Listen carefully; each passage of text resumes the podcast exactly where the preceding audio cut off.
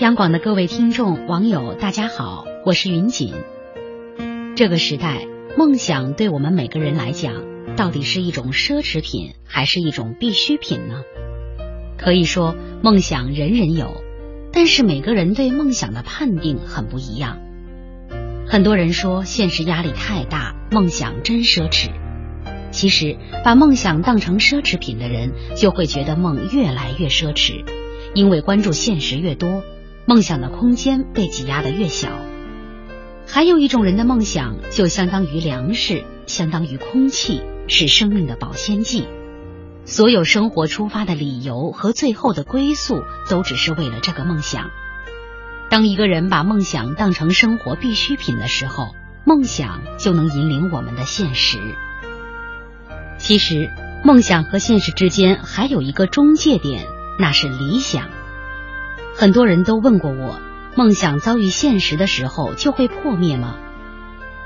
我想说，重要的是怎样从现实里找到一种可能性，让我们的梦想变成理想，然后为它奋斗。今年四月，我去了一趟印度，在印度这个地方遇见的是什么呢？我们之所以千山万水的走过去，一路很辛苦，坐飞机到新德里，再从新德里坐火车。咣当咣当的，在伟大而混乱的印度铁路上颠簸八个小时，然后再换汽车，到站后再换很小的那种蹦蹦车，经历那么多路途，最后到恒河边去赶昆梅拉节，印度十二年一次的沐浴节。我们看见成千上万的人从各个地方徒步而来，在那个地方，我才真正知道什么叫摩肩接踵。因为你身上会粘着不同人的汗味儿，你经常会看到那些粗劣的脚后跟儿就在你的眼前。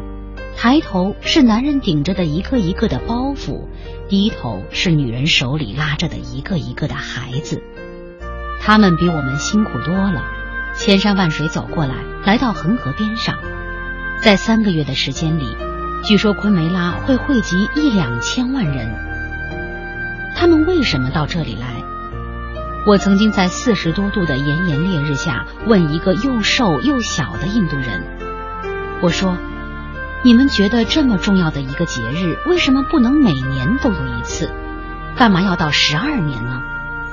他很平静地跟我说：“如果我不经过这么长的等待，心里怎么会有这么深刻的喜悦？怎么会有这么平静的喜悦呢？”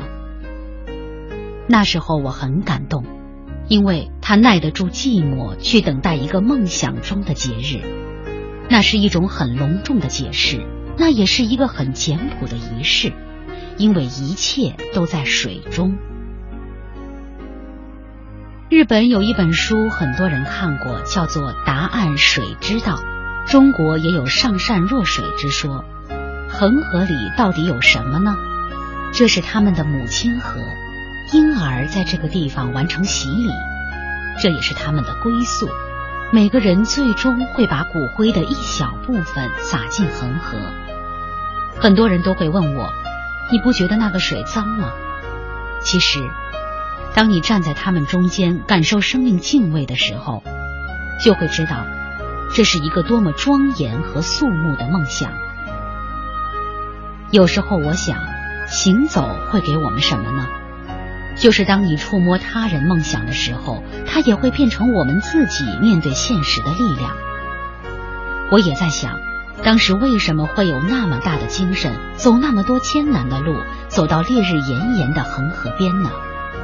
其实也是为了去向他人的梦想致敬，给自己更多梦和爱的勇敢。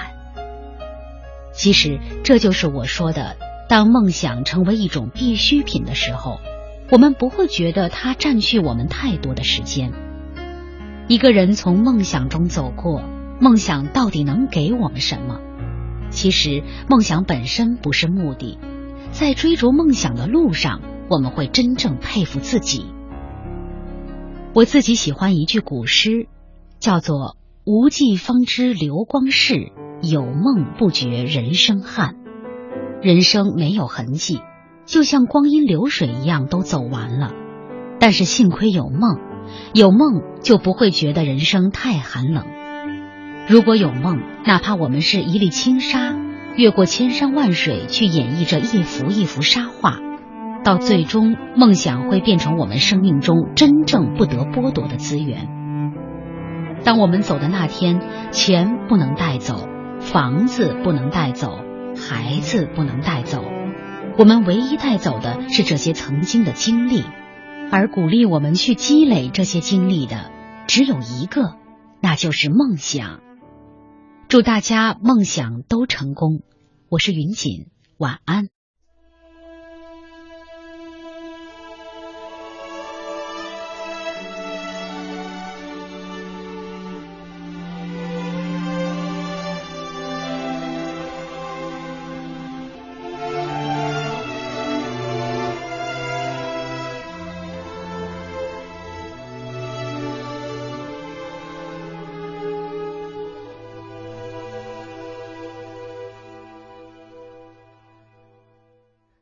曾经简单的以为梦想并不远童话的世界故事会因我改变怪我的梦太绝对没想过后退体会酸酸甜甜的滋味今天世界就在你